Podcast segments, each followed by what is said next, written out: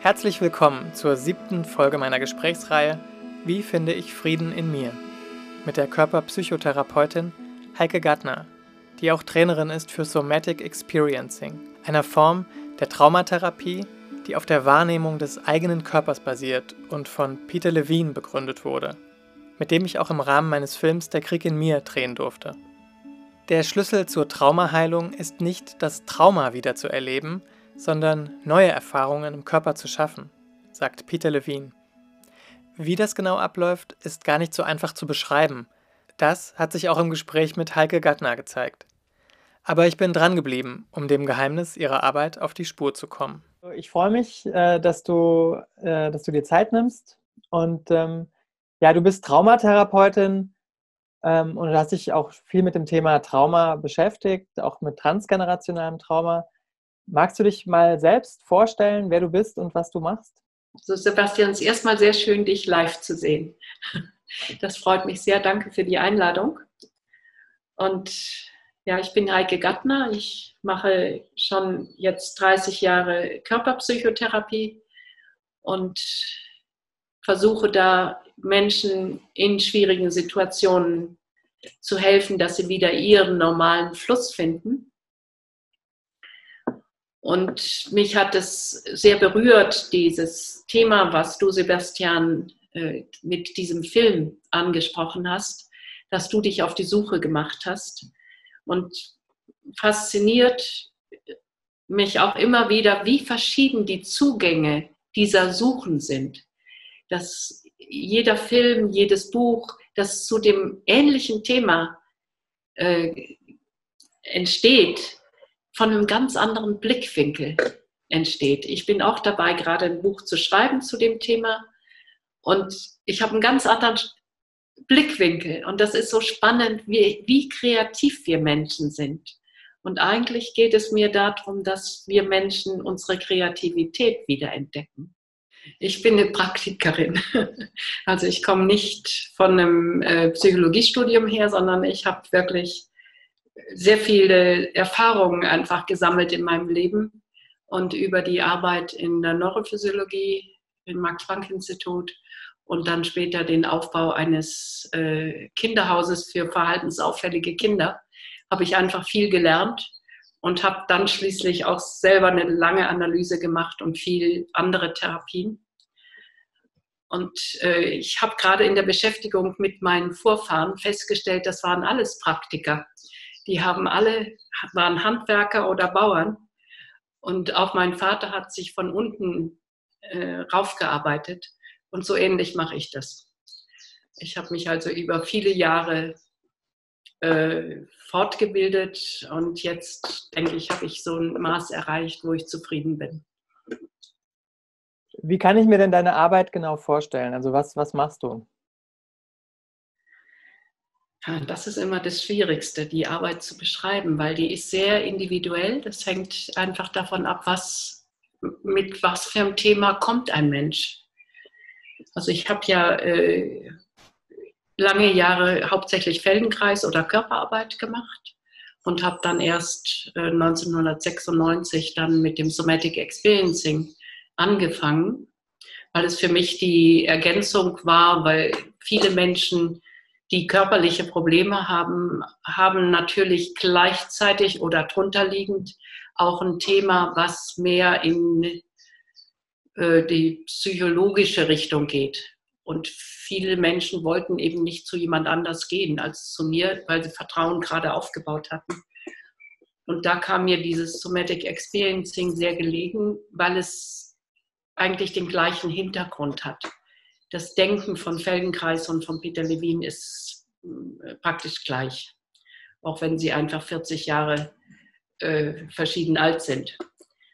Aber das hat mich äh, sehr angesprochen, diese Art und Weise, nicht nach dem Problem zu schauen, sondern nach dem, wo ist eine Lücke, wo kann ich überhaupt gehen? Wie kann ich das, was gut läuft, erweitern und kann das, das ist für mich so die Essenz von Somatic Experiencing, wie kann ich das, was gefehlt hat oder was offen geblieben ist, zu Ende bringen. Ich habe ja selbst äh, für mein, also für mein Projekt oder im Rahmen meines Projekts auch eine Sitzung gemacht mit Peter Levine mhm. und ähm, war danach auch ehrlich gesagt erstmal ein bisschen verwirrt, weil ich äh, das nicht so genau einordnen konnte für mich. Also was ist das denn eigentlich, was, ähm, mhm. ähm, was er da gemacht hat? Also und es war so eine Art innere Reise, auf die ich da mit ihm gegangen bin und hatte jetzt auch zum Beispiel erstmal gar nichts direkt mit dem Thema meines Films, also der, der Spurensuche nach meinem Großvater zu tun. Also ich hatte jetzt irgendwie damit gerechnet, dass ich da keine Ahnung, sowas wie eine Art Familienaufstellung vielleicht mache oder, ähm, oder so. Und dann ging es halt doch ganz persönlich um mich. Und es hat auch ähm, im Nachhinein sehr viel bewirkt oder ausgelöst in mir, diese Sitzung. Gleichzeitig weiß ich immer noch nicht so richtig, was ist denn das eigentlich, Somatic Experiencing? Und ähm, das ist auch so ein Wunsch von mir für unser Gespräch, dass du mir das noch ein bisschen oder uns, auch allen anderen, die das vielleicht auch, äh, die das auch interessiert, nochmal so ein bisschen näher bringst. Also was ist das für eine Methode und ja, wie, wie funktioniert das? Also ich habe gerade vorher dieses nicht zu Ende gekommene angesprochen. Das ist ein Aspekt dieser Arbeit, dass wir davon ausgehen, dass Trauma ist eigentlich eine unvollständige Reaktion. Man könnte sagen, es ist eine unvollständige biologische Reaktion, weil das Nervensystem anders wie normalerweise Tiere das machen, irgendetwas in dieser Überlebensreaktion nicht zu Ende gebracht hat. Und das ist natürlich sehr unterschiedlich, was der Hintergrund ist. Das ist bei einem Unfall natürlich was anderes als beispielsweise bei einer transgenerationalen Traumatisierung oder bei einer Bindungsstörung oder bei ganz verschiedenen oder einer frühen Traumatisierung. Und es überschneidet sich manchmal. Das heißt, ich schaue einfach, wenn ich jetzt transgenerationales Trauma nehme, was ist in diesen Generationen davor äh, nicht möglich gewesen? An Verbindung, an Trauer, an Würdigung, an Wut, alles Mögliche. Also mich interessiert nicht so sehr die Geschichte, sondern mich interessiert äh, sozusagen das zu vervollständigen, was vielleicht dein Großvater oder auch dein Vater nicht in der Lage waren. Das ist praktisch in deinem Erleben, denn wenn ich von transgenerational ausgehe, heißt es, dass du ein Stück weit hauptsächlich über Epigenetik, aber auch durch Nachahmung und Feldphänomene Themen übernimmst, die nicht deine sind also nicht von diesem Leben sind, sondern sozusagen von äh, den Vorgenerationen. Wie äußert sich das denn in meinem Leben oder wie kann sich das zeigen? Das ist auch sehr verschieden. Manchmal, gerade jetzt so in Corona-Zeiten, habe ich häufig Menschen, die Ängste haben, die so groß sind, die machen gar keinen Sinn für ihr eigenes Leben. Und da bin ich neugierig und erkundige mich, was war in diesen Vorgenerationen. Wer hat denn da solche Angst gehabt? Oder wer hat schlimme Sachen erlebt? Wo ist jemand zu Tode gekommen? Dabei interessiert mich jetzt also nicht so sehr die Geschichte. Äh, die ist, würde, äh, die ist wichtig für die Würdigung das, ich denke, was du gemacht hast, ist ja ganz viel Würdigung mit diesem Film. Dass du dieses Schicksal deines Großvaters gewürdigt hast. Mit den verschiedenen Facetten, die man auch gar nicht genau beweisen kann. Das weiß man einfach nicht.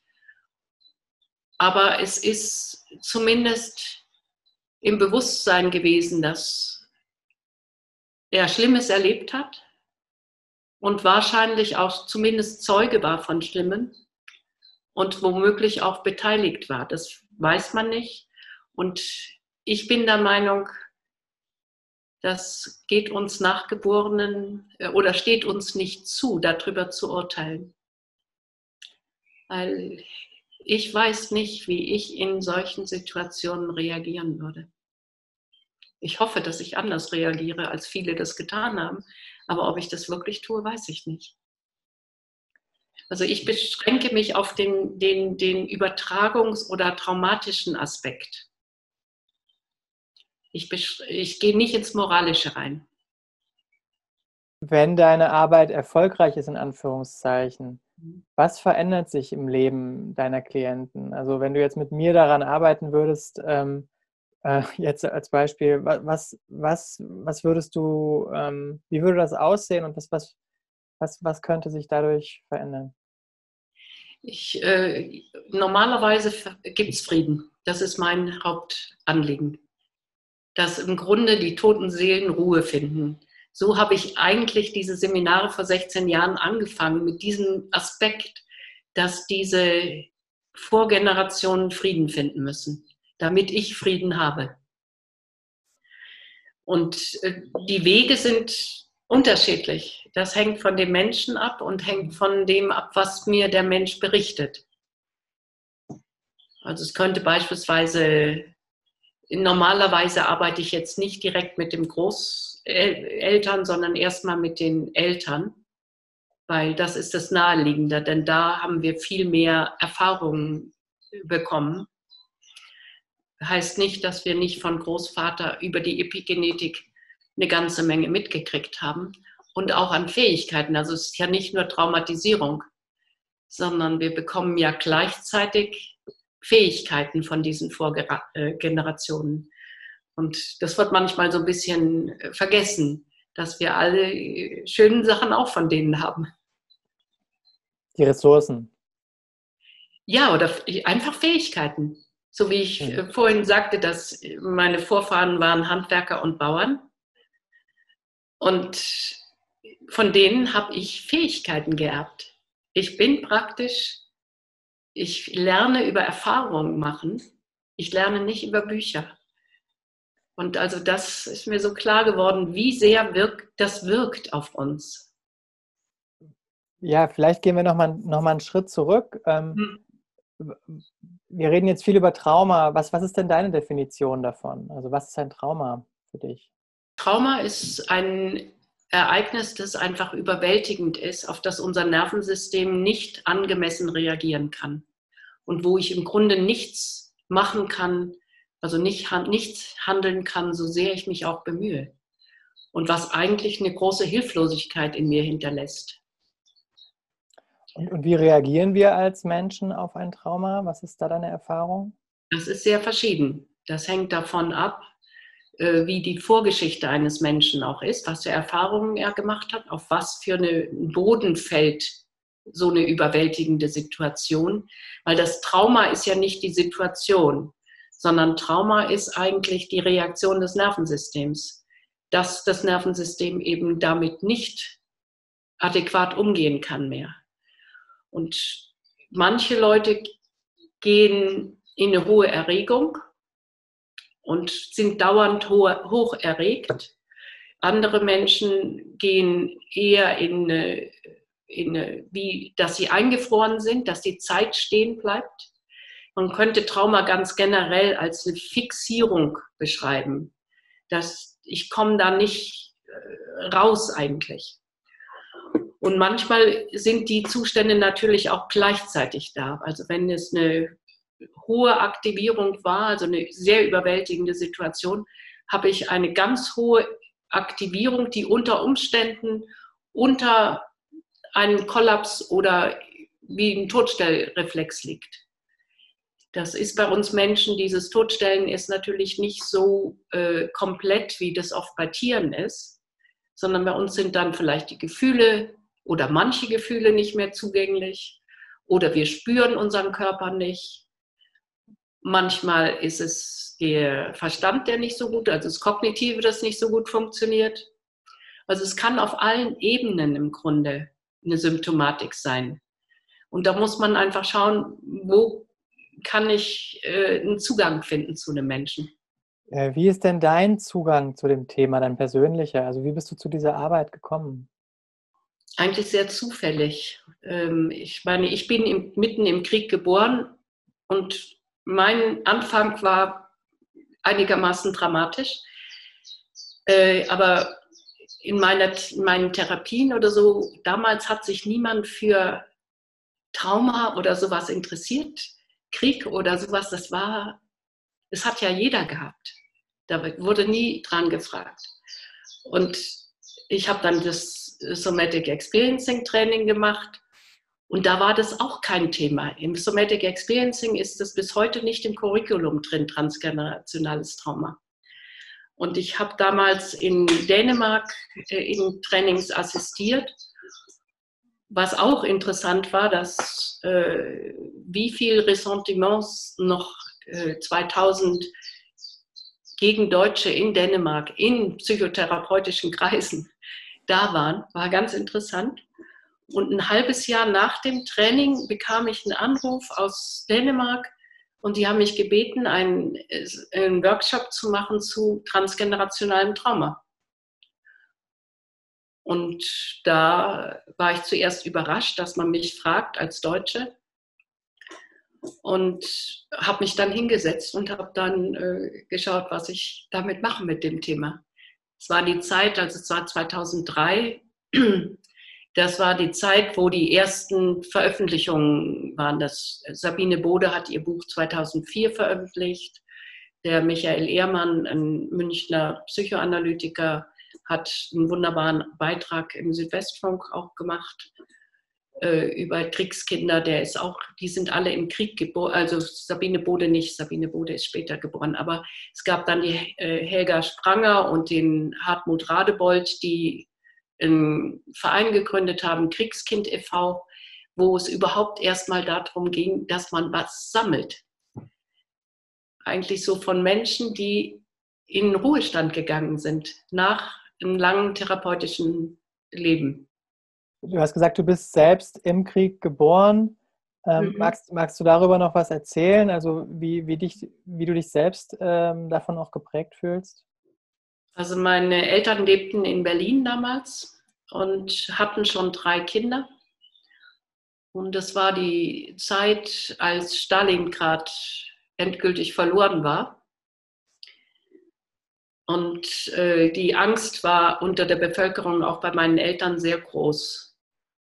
Und meine Eltern haben mir immer erzählt, an dem Tag, als Goebbels den totalen Krieg ausgerufen hat, kam mein Vater völlig verängstigt nach Hause und meine Mutter hat gesagt, ich habe auch eine Neuigkeit, ich bin wieder schwanger. Gott. Und äh, mein Vater, der an sich sehr gut katholisch war, äh, wollte trotzdem, dass ich abgetrieben werde, was ja auch nicht einfach war. Erstens war es verboten, zweitens gab es ja kaum was, wie man das machen konnte.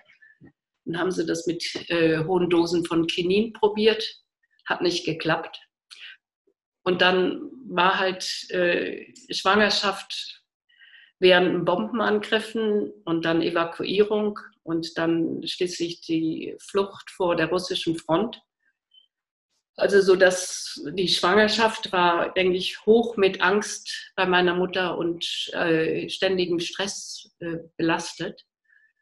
Und auch, ich habe dann noch einen jüngeren Bruder bekommen und äh, das war natürlich einfach viel Stress. Ich meine, mit fünf Kindern dann äh, auf die Flucht gehen, ist auch nicht so ganz lustig.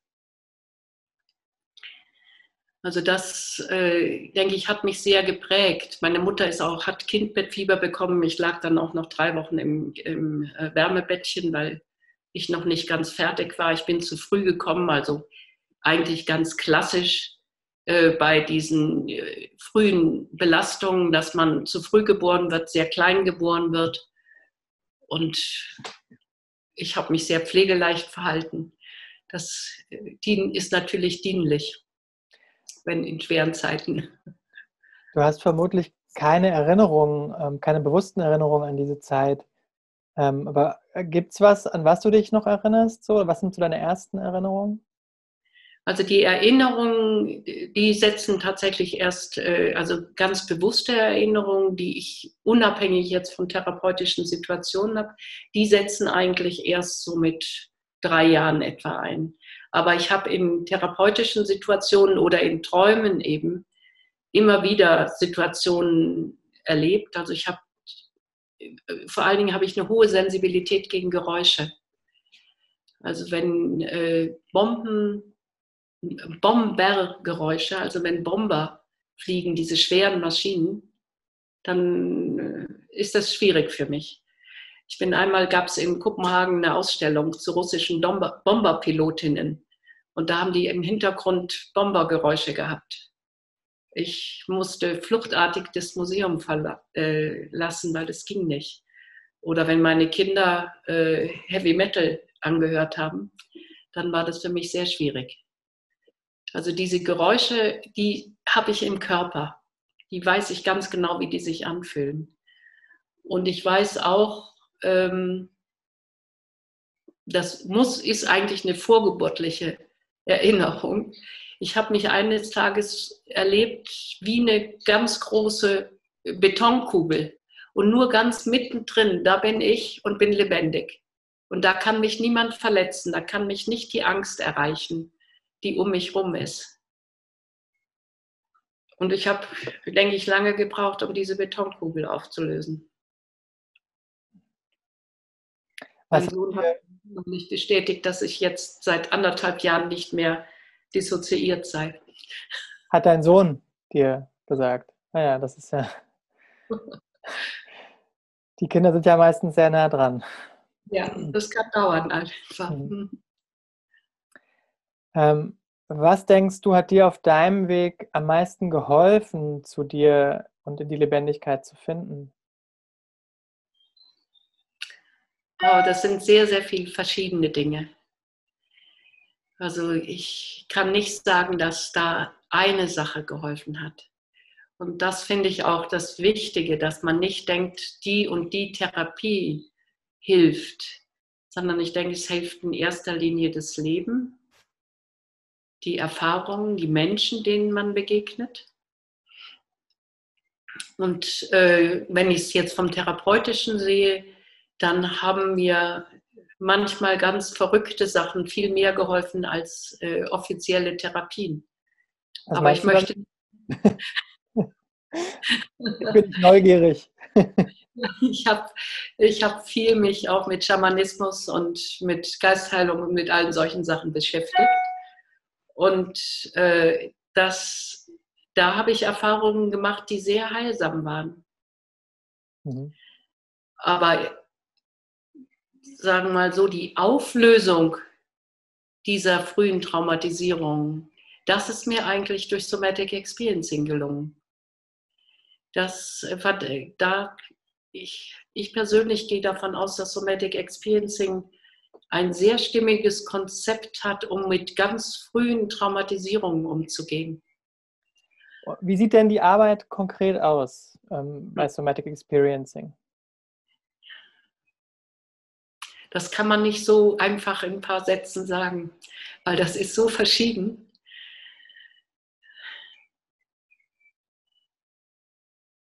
Ich arbeite ja letztlich am Nervensystem. Und wie ich das mache, das hängt einfach davon ab, wo komme ich denn überhaupt einen Fuß in die Tür. Was, also Somatic Experiencing ist eher die Art und Weise, wie ich jemand da durchlotse dass ich eben nicht jemand zu tief ins Problem gehen lasse, sondern gleichzeitig schaue, was gibt es denn an unterstützenden Elementen oder was. Das Problem hat ja immer damit zu tun, dass irgendwas eng ist. Irgendwo. Entweder im Denken oder im Körper oder sonst wo. Oder in den Meinungen. Ich meine, äh, wenn ich hoch aktiviert bin, dann baue ich Grenzen. Und dann würde mich beispielsweise interessieren, gibt es auch Situationen, wo das nicht nötig ist?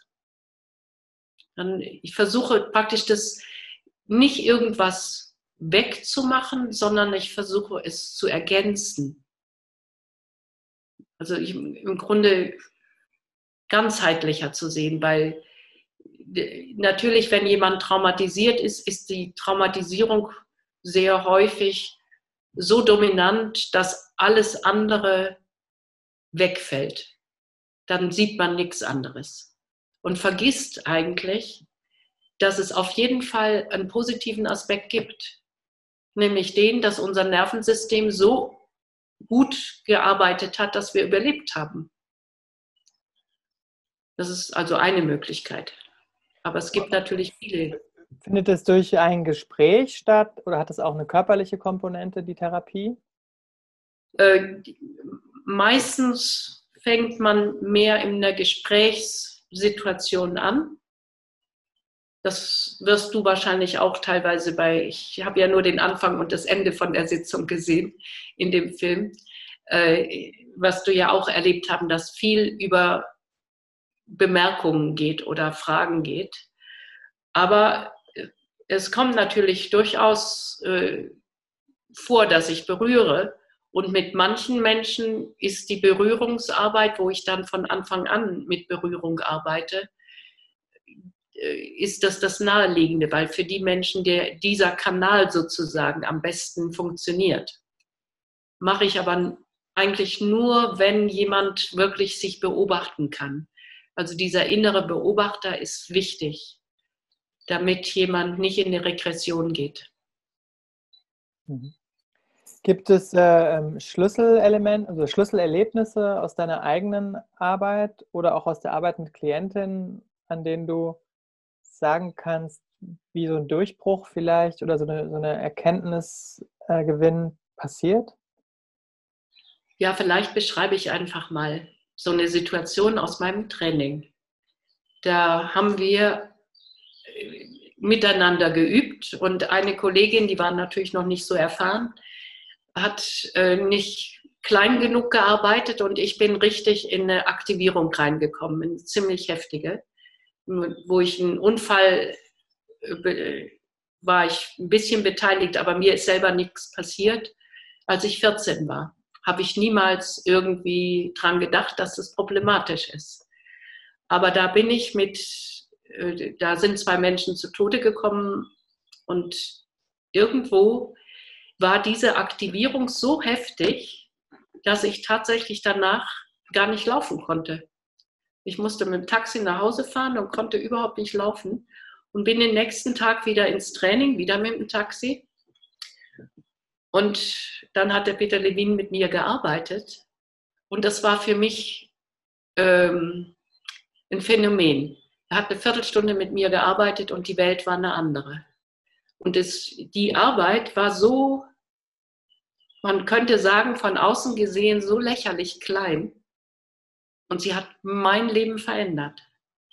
Er hat mich, ich hatte ganz, ganz starke Herzschmerzen in dieser Situation. Er fragt mich, ob ich ein Symbol finden kann für diesen Herzschmerz.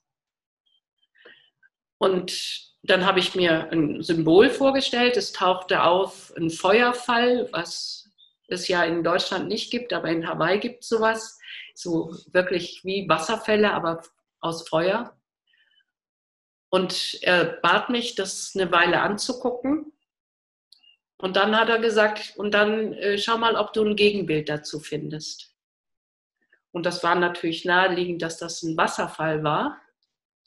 Und dann habe ich dieses Bild angeschaut. Und nach einer Weile fragt er mich, ob ich die zwei Bilder zusammenbringen kann. Und dann habe ich eben einen Feuerfall gesehen und links und rechts einen Wasserfall. Und das ist ja eigentlich gar nichts Besonderes. Aber als ich das eine Weile so gesehen habe, hat sich mein System total beruhigt. Also was ich vorher beschrieben hatte, ist im Grunde das Problem, ist eingebettet in den Dingen, die eine Ressourcenqualität haben. Das war für mich ein Durchbruch damals. Das, äh, mit der hohen Aktivierung. Ich hätte nicht gedacht, dass man so schnell eine hohe Aktivierung runterkriegen kann. Und das hat sich dann äh, wieder gelöst, sodass du auch wieder laufen konntest? War alles in Ordnung wieder. Ich war ruhig, ich konnte wieder laufen und habe eine Erfahrung gemacht, die, die ich nicht vergesse ich bin dann auch nach Hawaii gefahren, weil ich wollte dann unbedingt das wirklich sehen, wie das aussieht. Feuerfall habe ich noch nie, äh, noch nie von gehört oder gesehen. Äh, spannend. Naja, in Hawaii fließt diese Lava, fließt ja schon seit 30 Jahren oder was. Und die fließt dann solche Abhänge am Meer runter. Das ist wie ein Wasserfall. Mhm. Und dann zischt es ordentlich unten. Und äh, kannst du sagen, was du von Peter Levine gelernt hast, so im Wesentlichen? Ja, diese Art und Weise eben, äh, nicht dem Problem nachzugehen, sondern das Problem zu würdigen, also es nicht auszuklammern, es zu würdigen und dann aber zu ergänzen mit dem, was unterstützend ist.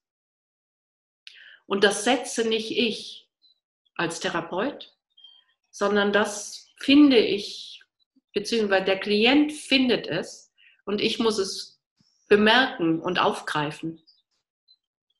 Oder ganz vorsichtig über ganz offene Fragen den Klienten dazu in die, die Richtung zu locken. Also ich, ich setze nicht von mir aus Dinge, sondern es ist wichtig, dass es der innere Prozess des Klienten ist, weil der, der Organismus weiß, wie das zu Ende geht, also wie man das überwinden kann. Ich muss praktisch nur die Bedingungen schaffen dafür. Mhm.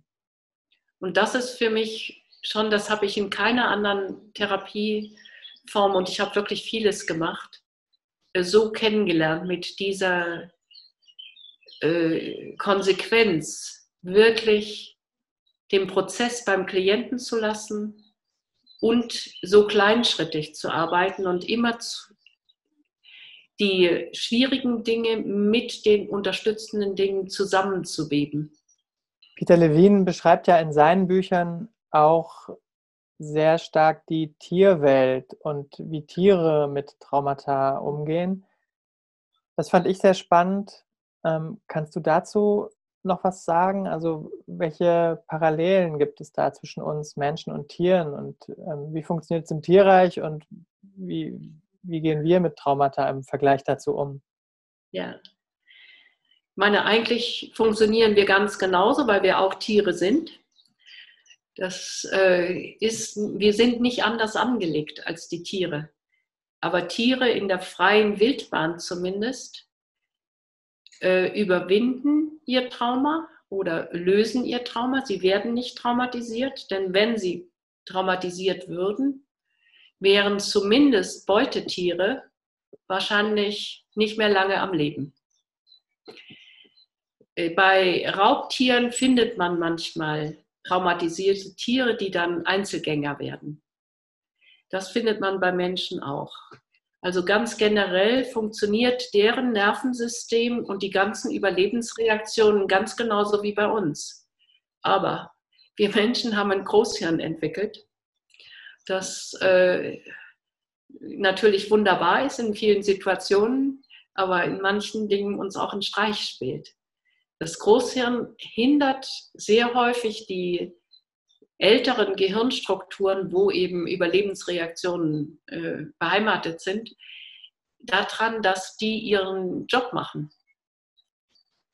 Also beispielsweise, ich glaube, es steht in Peters ersten Buch drin, das Beispiel, wenn ich auf einer Bergstraße fahre und es kommt mir ein silberner Jaguar entgegen und fährt auf meiner Seite und es geht so um ein paar Zentimeter geht es gut. Da ist mein Nervensystem auf 180.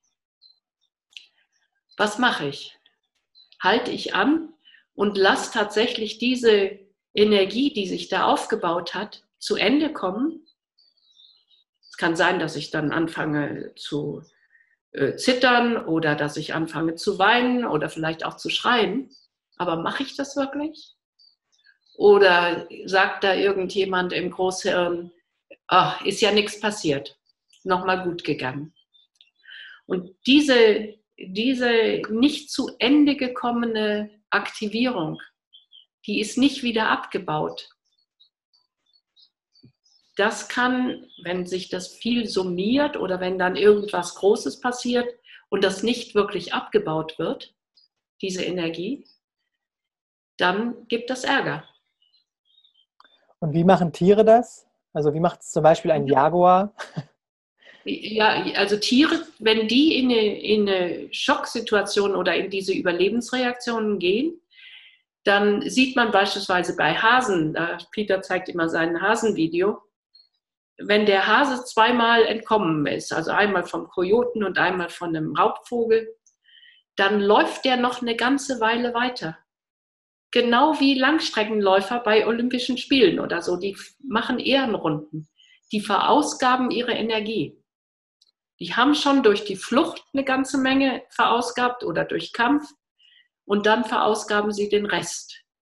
Und die Schwierigkeit ist, wenn ich praktisch in diese wenn ich ausgebremst werde, wenn ich in, eine, in einen Todstellreflex gehe oder Immobilität gehe und diese Energie nicht abgebaut wird, nur dann kommt es eigentlich zu Traumatisierung.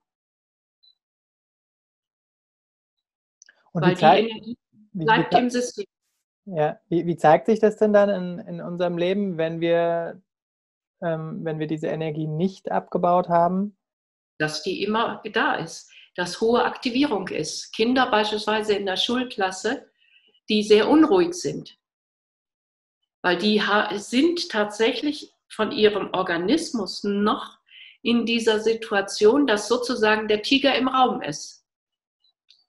Wie soll man da ruhig sein, wenn die Bedrohung noch da ist? Und andere sind eher in der Lähmung drin. Also das ist unterschiedlich, wie die Reaktion aussieht. Und manche wechseln ab. Also manche kommen gar nicht in die Gänge und andere sind dauernd auf hohen Touren. Und geht es dann in deiner Therapie auch darum, diesen hohen Aktivierungszustand äh, abzubauen? Ja. Und, ja. und wie, wie, läuft das ab? Äh, unser Nervensystem kann es, weil Tiere können es auch. Und da hat Peter Levin eben sehr viel von Tieren gelernt, dass Tiere diese Reaktionen immer zu Ende bringen sei das über äh, Vibrieren, Zittern, tiefer Atem, gibt ganz verschiedene Hitze, äh, dass das abgebaut wird. Und ich arbeite im Grunde so, dass ich über diese Integration und dieses Hin- und Hergehen zwischen ähm, etwas, was eng ist und etwas, was weit ist oder was eine äh, Traumaqualität hat oder eine Ressourcenqualität hat, aber was aus dem Klienten kommt, indem ich hin und her gehe, vermittel ich dem Nervensystem, dass es ähm, wechseln kann. Trauma ist Fixierung, das heißt, es wechselt nicht mehr. Das schwingt nicht mehr sondern das ist so, als wenn man sich irgendwo festhält und nicht mehr loslassen kann.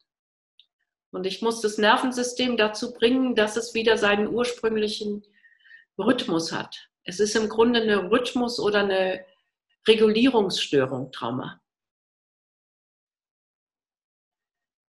Und wo, wie, wie ich das tatsächlich mache, das da sind der Fantasie manchmal keine Grenzen gesetzt, weil es hängt von dem Menschen ab, was bringt mir der Mensch? Denn ich weiß ja nicht, wie das geht. Ich weiß nur die, die Art und Weise, wie man damit umgehen kann, aber ich weiß nicht, welche Erfahrungen, welche Bilder, welche Gefühle für diesen Menschen hilfreich sind. Wie erlebst du denn gerade die jetzige Situation? Ähm, äh, dieser, dieser gesellschaftliche Lockdown, die Ängste, die auch über die, ähm, ja, über die Medien äh, gerade transportiert werden in dieser Krise. Ist das ähm, bei deinen Klienten spürbar? Ähm, hat sich da was verändert ähm, durch, durch Corona? Ja, eindeutig. Also die Ängste sind eindeutig mehr. Also ich habe jetzt nicht so viele Klienten, die eher wütend sind oder eher rebellieren, sondern ich habe mehr Klienten, die mit ihren Ängsten konfrontiert werden. Die sind nur nicht neu, die Ängste. Die sind alt. Sei es aus dem Leben dieses, dieser Klienten oder sei es äh, durch auch transgenerationale äh, Themen, dass diese Ängste durch diese, das ist ja Stress, der von außen passiert. Oder für viele Leute ist es Stress. Ich erlebe es ehrlich gesagt nicht als Stress, aber für viele Leute ist diese Situation Stress. Und man muss sich vorstellen, dass das Nervensystem von nicht wenigen Leuten schon hochaktiviert ist. Und dann kommt noch ein Stress drauf. Das ist so, als wenn eine Wassertonne schon voll ist und dann kommt noch ein bisschen was. Dann läuft es über. Und so muss man vielleicht diese Ängste sehen. Die können nicht mehr so kompensiert werden, so ohne weiteres, weil es weil sowieso schon viel da ist. Was, ähm, wie arbeitest du dann mit, äh, mit dieser Angst, die sich da zeigt? Also wie, welchen Umgang finden, können die Menschen damit finden? Das ist eben die Schwierigkeit. Es ist ganz verschieden. Mit manchen Menschen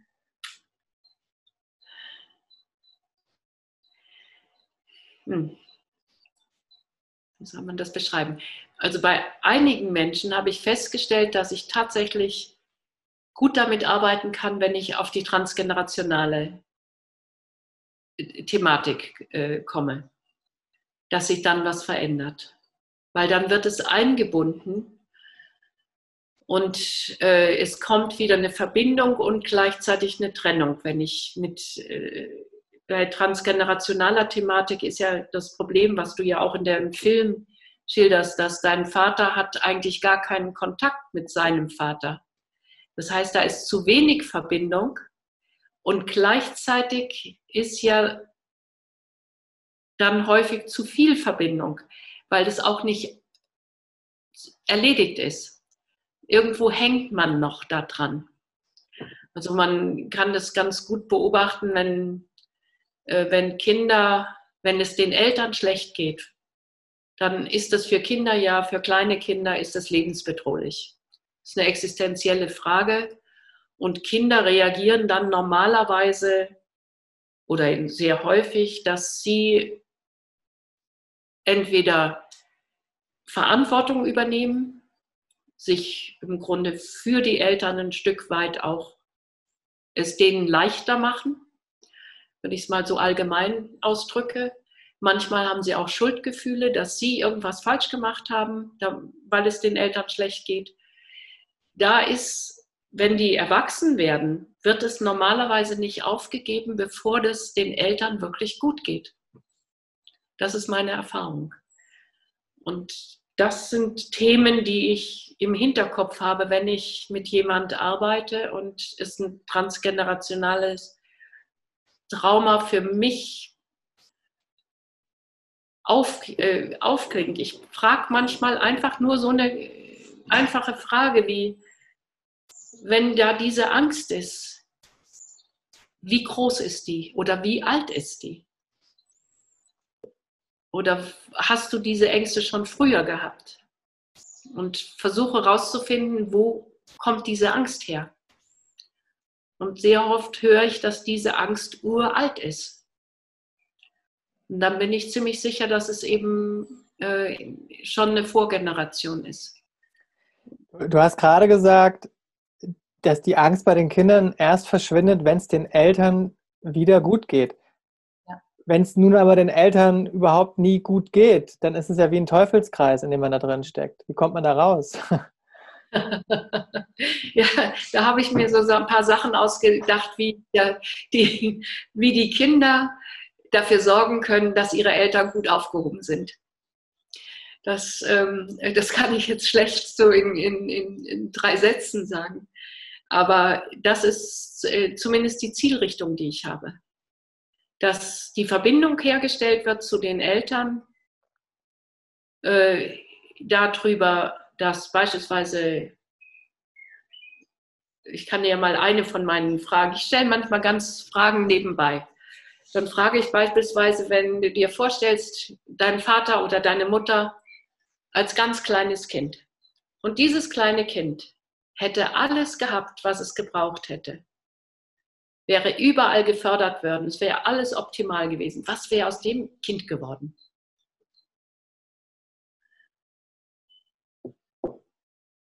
Bist du am Überlegen oder soll ich weitermachen?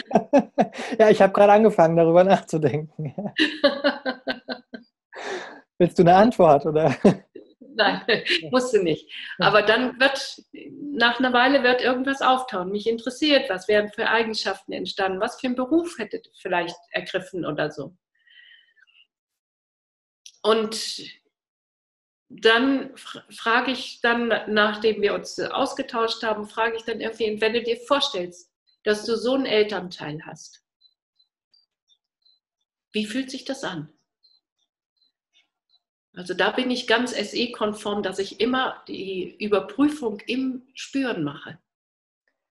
Und dann ähm, entwickelt sich quasi ein Bild, äh, ja, oder ich sag mal, Idealbild ist jetzt vielleicht zu hochgegriffen, aber es entwickelt sich ein anderes Bild, ein anderes inneres Bild der Eltern mhm. vor dem eigenen inneren Auge und das verändert was im eigenen Fühlen. Ja, und zwar ist es das ich kann nur, mir, also mir wird nur was einfallen, wo ich schon irgendwo kleine Momente bei meinem Elternteil erlebt habe. Also ein reines Fantasieprodukt wird nicht funktionieren. Ich nenne das das Potenzial. Und diese Übung ist mir eingefallen, als ich mir überlegt habe, was ich möchte, dass meine Kinder erinnern, wenn ich sterbe. Möchte ich, dass die mein Schicksal erinnern, also alle meine Macken? Oder möchte ich, dass die mein Potenzial erinnern? Und mit dieser Frage frage ich nach dem Potenzial eines Elternteils. Und gleichzeitig ist ein Potenzial erbt man. Und damit habe ich eine Verbindung hergestellt. Und das ist häufig äh, der erste Schritt, weil ich kann mich nur von etwas trennen, wenn ich in Verbindung war. Du hast diesen Film gemacht und bist in Verbindung gegangen mit dem Leben deines Vaters und deines Großvaters. Ich nenne das dann Würdigung. Und indem du in Verbindung gegangen bist, kann überhaupt Trennung möglich werden. Das ist so, habe ich so aus den äh, Kampfkünsten. Nur wenn ich im Kontakt bin, kann ich auch gehen. Ohne Kontakt komme ich nicht raus. Mhm. Was bedeutet für dich innerer Frieden?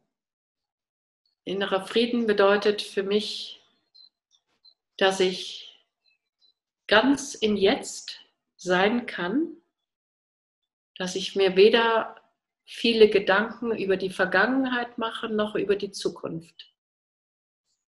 Und dass ich einfach nur bin. Dass ich, nie, nie, dass ich nicht irgend, irgendetwas hinterherrennen muss oder ja, dass ich einfach nur da bin. Hat für mich sehr viel mit einer Qualität von, vom Herzen zu tun Und das ist beispielsweise was, was ich Menschen jetzt auch, die so viel Angst haben, bitte ich dann, dass sie ihre Hand hier aufs Brustbein legen und einfach nur mal den Kontakt spüren. Oder auch die zweite Hand entweder auf die Stirn oder auf den Bauch und einfach ein bisschen so bleiben und beobachten, was geschieht. Und es wird sich was verändern. es sind einfach meine eigenen Erfahrungen mit, von Veränderungen durch diesen, diese Möglichkeit, wie ich es vorher beschrieben habe, von dem äh, von einem Bild und einem Gegenbild, da habe ich eine polare, da habe ich eine Polarität im Grunde. Und wenn ich eine Traumatisierung habe, habe ich immer nur eine Seite. Und ich brauche die zweite Seite, dann habe ich Bewegung, dann kann ich hin und her gehen. Und in dem Moment, wo ich wieder in Bewegung bin, bin ich schon halb aus dem Trauma draußen. Heißt das dann, in der Mitte zu sein zwischen den beiden Polen? Ja, beziehungsweise, dass ich schwingen kann. Wir sind keine statischen äh, Strukturen. Leben heißt Dynamik, also immer ständiger Wechsel dass ich aber diesen Wechsel aushalten kann und mit diesem Wechsel einfach sein kann. Wir erleben ja jetzt gerade auch einen enormen gesellschaftlichen Wechsel und Wandel, weil sich die äußeren Rahmenbedingungen gerade sehr stark verändern. Welche Chancen siehst du darin? ja, Hoffnungen und Chancen sehe ich eine ganze Menge. Aber ob sie dann wahr werden, äh, ich hoffe es. Also ich hoffe, dass Corona dazu dient, dass wir diese wahnsinnigen Ungerechtigkeiten ein Stück weit abbauen können. Und natürlich auch Ungerechtigkeiten der Natur gegenüber. Aber ich fürchte, dass die ist die Frage, ob wir, die wir vielleicht anders mit uns oder der Umwelt umgehen versuchen, ob wir tatsächlich uns zusammenschließen. Ich glaube, es ist einfach, wir sind eigentlich mehr. Das ist die, ist die Frage, ob wir das Gegengewicht über die Wirtschaftsinteressen, ob wir das darstellen können. Oder ob wir jeder mit seinem kleinen Bereich beschäftigt ist oder also ich habe schon Hoffnung. Ich frage jetzt ganz bewusst nach den, äh, nach den Chancen, weil ich glaube, viele nehmen natürlich jetzt gerade sehr stark auch Existenzängste wahr. Ähm, ich denke, für viele ist es eine Existenzvernichtung im Moment. Und ja. wenn jetzt nicht ein bedingungsloses Grundeinkommen eingeführt wird, dann weiß ich nicht wann. Und ich denke, bedingungsloses Grundeinkommen für mich würde das schon bedeuten, dass wirklich reiche Leute das nicht bekommen oder die das nicht brauchen. Aber dass das wirklich sonst bedingungslos ist, weil ich finde es beschämend, die, die Kontrollmechanismen bei Hartz IV. Mhm. Weil das ist völlig ungerechtfertigt. Welche Empfehlung hast du für diese Zeit? Was kann ich als Einzelner tun, um ähm, dieser Herausforderung, vor der wir jetzt gerade stehen, zu begegnen? Weil es entsteht ja schnell ein Gefühl von Ohnmacht. Ja gut, wir haben alle unsere kleinen Netzwerke. Wir können irgendwelche Unterschriften leisten, wir können kommunizieren. Ich habe mir angewöhnt, wenn ich spazieren gehe, ich habe festgestellt, dass ganz viele Leute wie Scheuklappen jetzt aufhaben und nur ganz geradeaus gucken. Und ich grüße sehr offensiv. Ja, hast du noch was, was du am Ende äh, gerne teilen möchtest, was dir noch wichtig ist? Ja, eigentlich, was ich schon die ganze Zeit auch immer wieder gesagt habe, einfach immer Ausschau halten, wo ist die Lücke? Das äh, ist immer es gibt viele Regeln und es gibt viele Probleme, aber es gibt auch immer irgendwelche Lücken. Feldenkreis hat äh, das so schön gesagt. Er hat gesagt, wenn wir uns mit dem Problem beschäftigen oder mit der Grenze, die wir gesetzt bekommen, beschäftigen, dann wird die Grenze immer existieren. Wenn wir uns damit beschäftigen, mit unserem Spielraum, den wir haben, und den Spielraum erweitern oder ausschöpfen, dann verschiebt sich die Grenze automatisch. Das ist ein sehr schönes Schlusswort. Vielen Dank für das, was, ja. du, das, was du mit mir, mit uns geteilt hast. Und ich wünsche ja, ich dir viel, viel, viel Erfolg für deine, deine Seminare, wie auch immer sie jetzt stattfinden werden. Und alles Gute. Ja, dir auch. Und vielen Dank. Tschüss. Tschüss.